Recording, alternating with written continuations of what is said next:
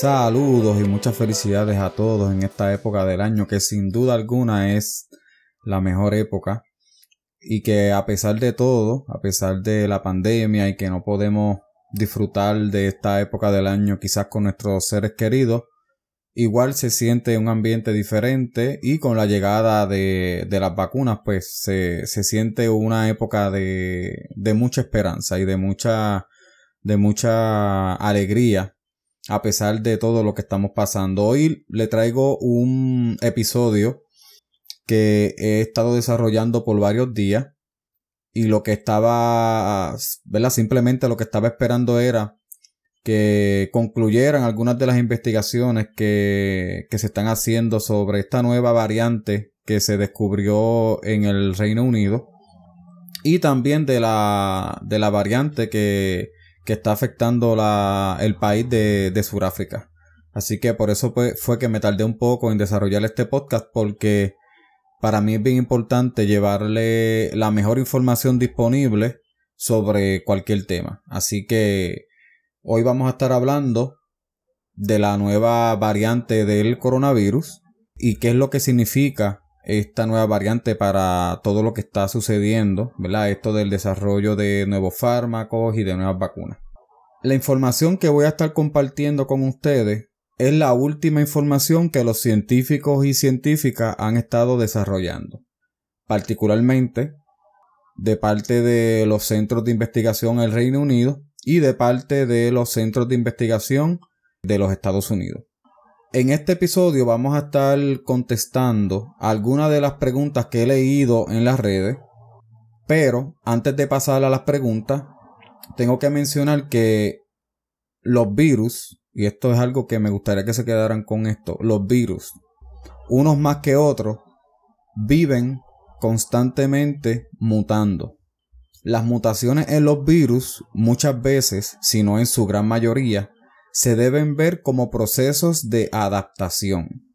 Es decir, que el virus se, muchas veces se expone a diferentes fármacos o a diferentes ambientes o a diferentes razas o a diferentes animales, etc. Y eso provoca o eso causa una gran posibilidad, una gran probabilidad de que su genoma, su genética mute.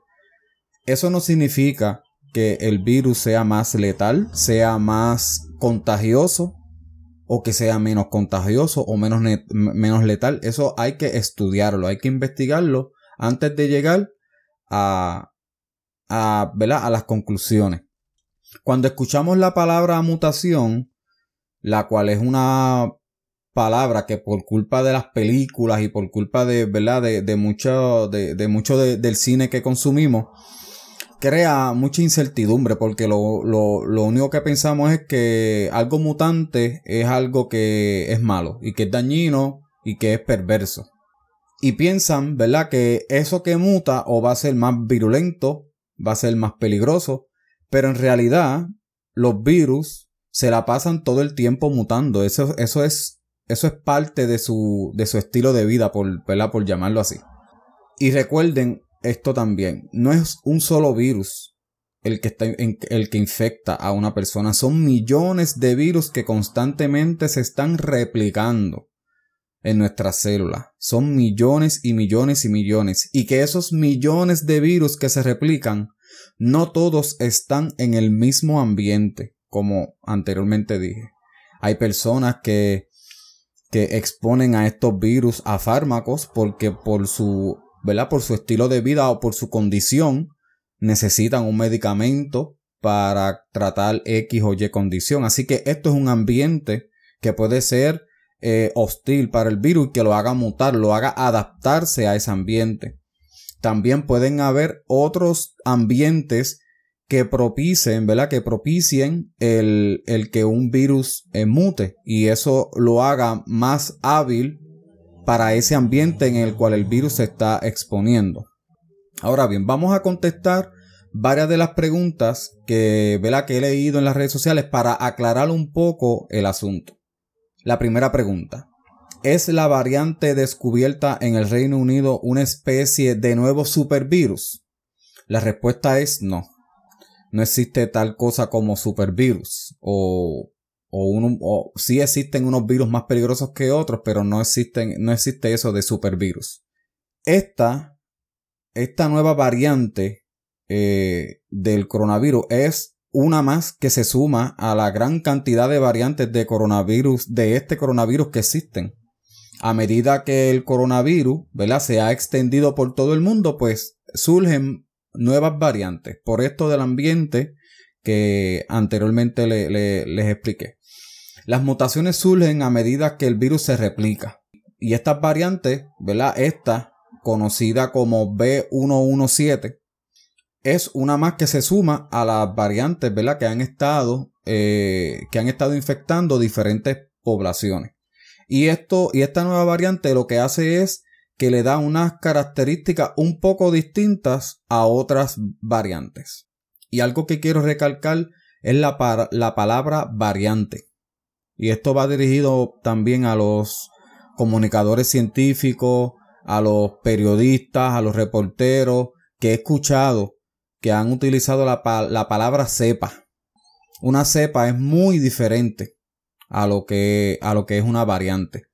La variante de un virus se puede definir como unos cambios o muchos, muchas mutaciones, pero que no la convierten en un organismo diferente o en un microorganismo diferente al original. Es decir, si tú estás leyendo una oración y la oración empieza con María dijo que, y en vez de decir María, pues vamos a ponerle que dice paría. Pues paría dijo que. Em, em, cambiamos la M por la P. Eso es una variante. ¿Por qué? Porque tiene el, la, la oración más o menos, ¿verdad? Tiene, todavía, todavía se constituye una, la, la, oración original, ¿no? Pero no cambió del todo. Ahora bien, la cepa es diferente y es una cantidad enorme de mutaciones y que convierte a ese microorganismo en otra cosa. En otra cosa totalmente diferente a lo que original era. Por ejemplo, en una, en una oración de tres, en un párrafo, disculpen, en un párrafo de tres oraciones, pues vamos a quitar la primera oración, vamos a cortar palabras en la segunda oración y en la tercera oración vamos a añadirle más palabras. Eso cambia totalmente el contexto de esas tres oraciones cambia la idea central e incluso ya ni se entiende lo que dice. Eso es una cepa. Y esto en palabras, ¿verdad? Simple. Así que cuando escuchen la palabra cepa, es esto que surgió en, en, en Gran Bretaña o en el Reino Unido, no es una cepa. Es solamente una variante del coronavirus, del SARS-CoV-2 que provoca la enfermedad del COVID-19. Ahora bien, ¿Qué tiene de inusual esta variante? Esta variante llamó la atención de muchos de los investigadores ya para, Para, para diciembre, para principios de diciembre de, este año. Cuando comenzó a aparecer con más frecuencia en unas muestras de parte, en, el, en, el, en el, sur de, De, de, Inglaterra. Y resultó ser que estas, esta nueva variante ya había eh, surgido ya para el mes de septiembre. Así que nos dimos cuenta como dos meses después o un mes y medio después de que estaba circulando esta nueva variante en el sur del Reino Unido o de Inglaterra. Cuando los investigadores observaron de cerca la genética de esta nueva variante, ¿verdad? Pues se, sorprendieron por la cantidad eh, relativamente grande de mutaciones. En total suman 23 mutaciones eh, que había adquirido esta nueva variante. Por eso mencioné lo, de la palabra variante. Son muchas eh, mutaciones, pero cuando se habla de cepa se habla de cientos o de, o de miles de mutaciones. O sea, que son, son cosas totalmente diferentes. Pero varias de, las, varias de las mutaciones de esta nueva variante, que es la B117, parecían. Potencialmente potencialmente que iban a, formar, a, formar parte de una, de una cepa que se estaba transmitiendo mucho más de lo que, de lo que se transmite, de lo que se transmite un, el coronavirus, en este caso el SARS-CoV-2. Ahora bien, ¿qué significa, ¿qué significa esto de que sea más este, transmitible? Y una de las preguntas que, que, he leído por ahí es que si este virus es más contagioso que, que las otras variantes del coronavirus o del SARS-CoV-2. En realidad, pues preliminarmente, una investigación que salió de, Inglaterra eh, concluyó de que sí, de que este virus en realidad es una variante mucho más contagiosa de la variante ¿verdad? anterior que estaba circulando en, Inglaterra. Y en un trabajo, ¿verdad? como mencioné, preliminar, investigadores del Reino Unido han descubierto que el virus se propaga mucho más rápido, eh, desplazando otras variantes que han estado circulando durante meses. Y esto es súper normal en, una, en una epidemia o en una pandemia. Que un virus desplace a virus diferentes, ¿verdad? virus que, que provocan otras enfermedades o, o, o, que, o que sean transmitibles a través de un vector o de un mismo vector. Para, ¿verdad? Para ponerlo en contexto, cuando eh, a Puerto Rico llegó el chikungunya y el zika, hubo un desplazamiento del virus del dengue. ¿Por qué? Porque era el, era el mismo mosquito el que transmitía ese virus. Así que un virus, ¿verdad? Un virus desplazó a otro, ¿verdad? Por cosas naturales, ¿verdad? De que se está propagando más, de que se está replicando más. Y eso al final va a provocar que el virus que estaba antes, pues pueda ser desplazado. Esto es lo que está sucediendo ahora con esta variante nueva. Está desplazando la variante que estaba antes y que estaba circulando en el sur de, Inglaterra durante, durante, estos meses. Esto, esto, ¿verdad? Ha sido estudiado, este, este tipo de, de, de desplazamientos y de adaptaciones desde los años, desde, desde el siglo XIX o desde el siglo XVIII. Pero eh, hay una teoría, eh, ¿verdad? Que se conoce como la teoría de, de la evolución, que en resumidas cuentas lo que lo que dice o lo que significa es que el que se logra adaptar es el que sobrevive. Nosotros, los seres humanos, otros mamíferos y otros animales, otros organismos y otros microorganismos están luchando con adaptarse continuamente. Nosotros llevamos millones de años adaptándonos. También los virus llevan millones de años luchando con diferentes ambientes y adaptándose. ¿Por qué? Porque eso es lo que promueve la sobrevivencia de estos microorganismos o de otros organismos. Así que cuando tú colocas a estos microorganismos en un ambiente en los que ellos quizás no son tan, en, un ambiente en el cual ellos no se sienten tan favorables, un ambiente hostil, pues ellos van a adaptarse y se van a convertir en una nueva variante, en este caso del coronavirus, ¿no? Así que ya para el siglo XIX, eh, Charles Darwin y Alfred Russell este, ya habían, eh, eh, ¿verdad? Ya habían explorado esta teoría de, de la evolución, que lo que dice es que la adaptación de los organismos está relacionada a las condiciones ambientales que constantemente cambian, ¿verdad?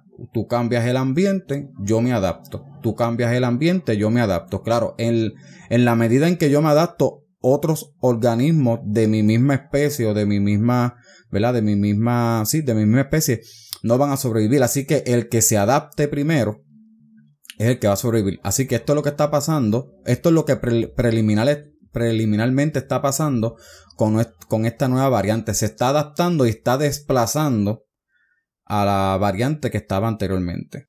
La evidencia epidemiológica recopilada hasta ahora en Inglaterra parece sugerir que esta variante es muy buena para propagarse. En, en, lugares donde se ha vuelto más común, el número total de casos de coronavirus está aumentando. Así que donde se ha encontrado esta nueva variante, los casos están aumentando. Los investigadores del, Centro de Enfermedades Infecciosas de la Escuela de Higiene y Medicina Tropical de Londres estimaron estimaron, disculpen, que era un 56% más contagiosa. Esta nueva variante es un 56% más contagiosa. Y quiero detenerme aquí un momento porque el, el primer ministro de Inglaterra este, había mencionado en una, en una conferencia de prensa que este virus era un, era un 70% más contagioso.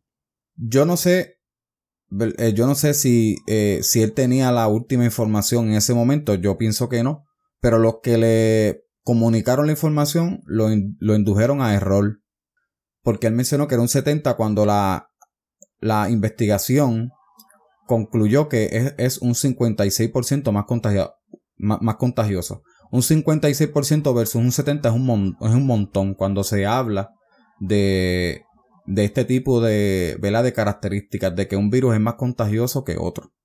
Así que este, hay que ser un poquito más responsables cuando se comparte información científica que puede alertar o puede afectar la salud emocional de, de, las personas que lo están leyendo. Así que por eso es que hay que ser muy cuidadoso y hay que esperar un poco más si no se tiene la información a la mano.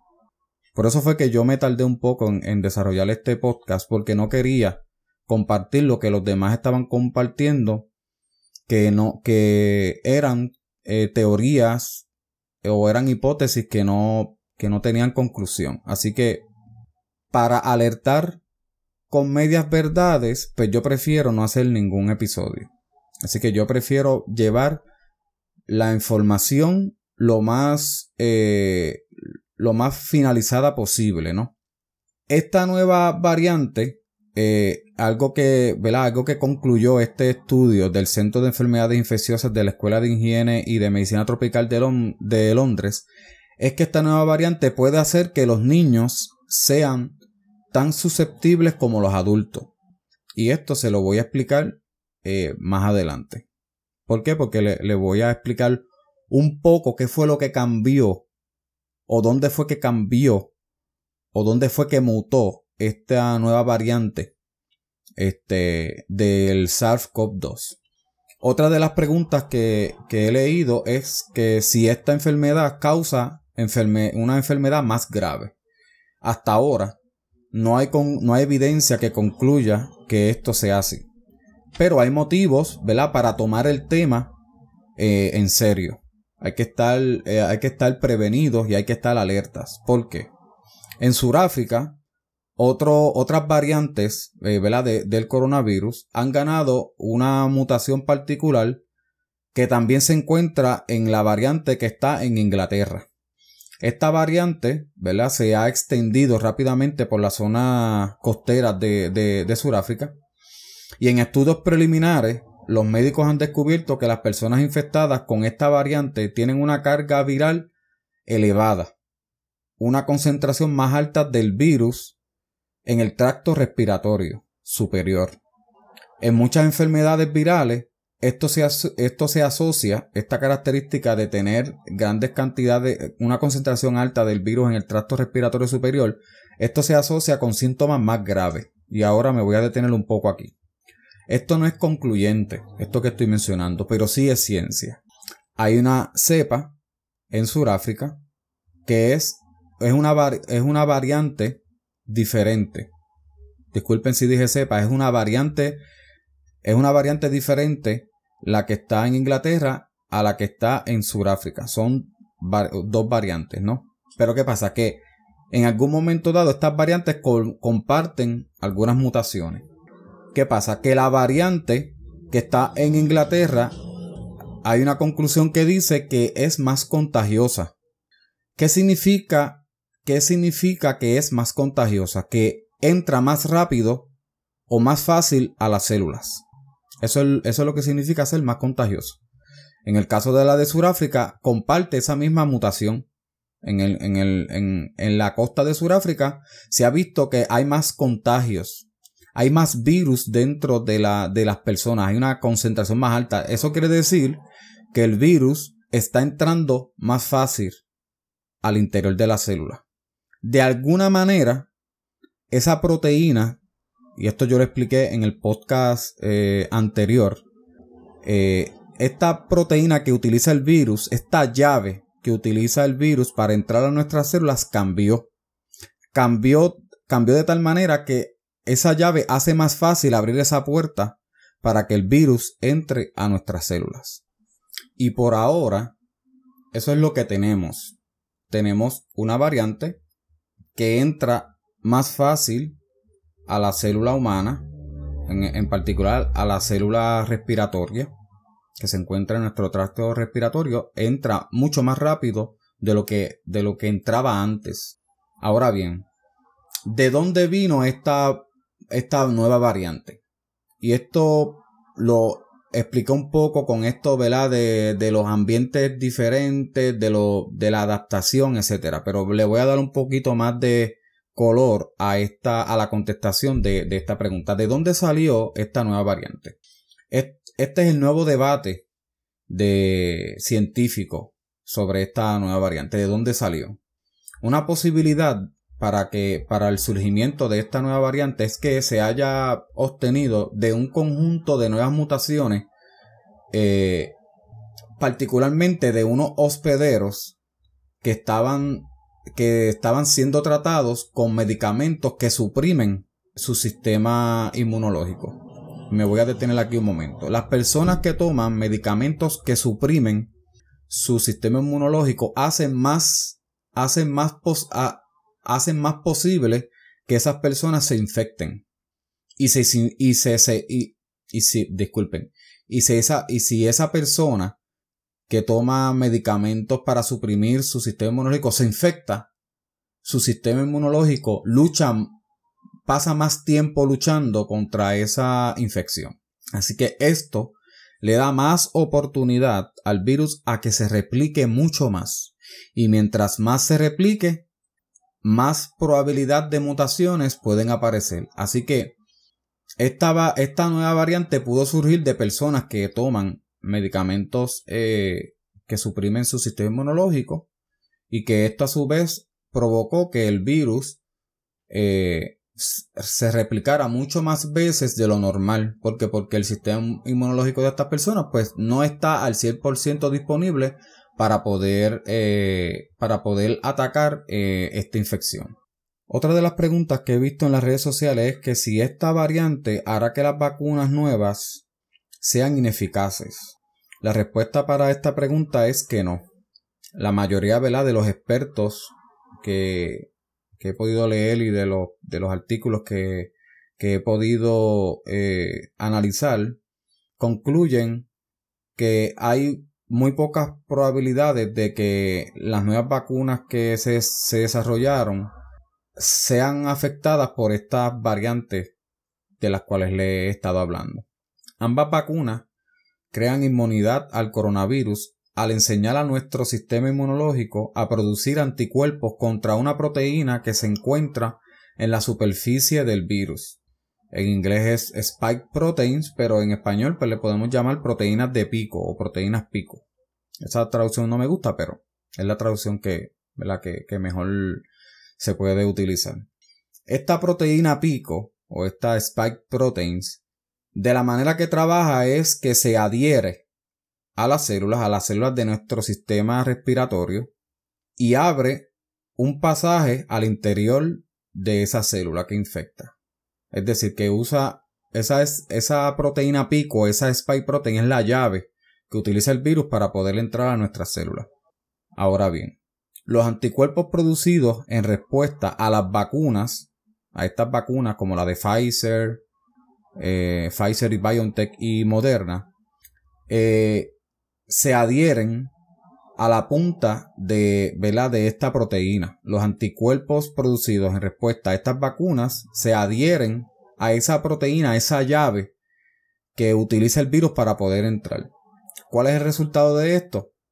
Al esa llave estar ocupada o estar bloqueada, no puede entrar a la célula. No puede, no puede, ese virus no puede infectar a las células de nuestro sistema respiratorio. Así que el virus se queda circulando sin poder replicarse. Acuérdense que el virus no es un, no es, un microorganismo vivo. para poder ser un microorganismo vivo hay unas características que tiene que tener. ¿Y cuál es una de ellas? Es, poder vivir por sí solo, ¿verdad? Poder, eh, ellos se adaptan, ¿verdad? Ellos se, se replican, pero necesitan de un hospedero. Y por eso no se le pueden llamar eh, eh, microorganismos vivos, ¿no? Y como no pueden entrar a nuestras células a través de estos anticuerpos que desarrollamos por la vacunación, el virus se queda circular, circulando sin poder replicarse. Y si no se replica, nuestro sistema inmunológico va a ser más efectivo atacando este virus y lo va a eliminar. Nuestro sistema inmunológico entra en problemas cuando se encuentra con grandes cantidades de este virus, de muchas, muchas, muchas copias de este virus, y nuestro sistema inmunológico pues no da abasto. Así que ahí, ahí, ahí empiezan las manifestaciones de fiebre alta y otros síntomas graves porque eso es la respuesta de nuestro sistema inmunológico batallando con una gran infección. Ahora bien, ¿qué pasa si esa proteína cambia? Si esa proteína eh, imagínense que esa proteína es una pared de bloques y todos los bloques son blancos. Pero la nueva variante ahora tiene unos bloquecitos rojos. ¿Qué pasa con esa vacuna? Pues mira, nuestro sistema inmunológico es bastante inteligente y produce una variedad de anticuerpos contra una sola proteína viral. Contra esa sola, contra esa proteína pico o esa spike protein hay una variedad de anticuerpos.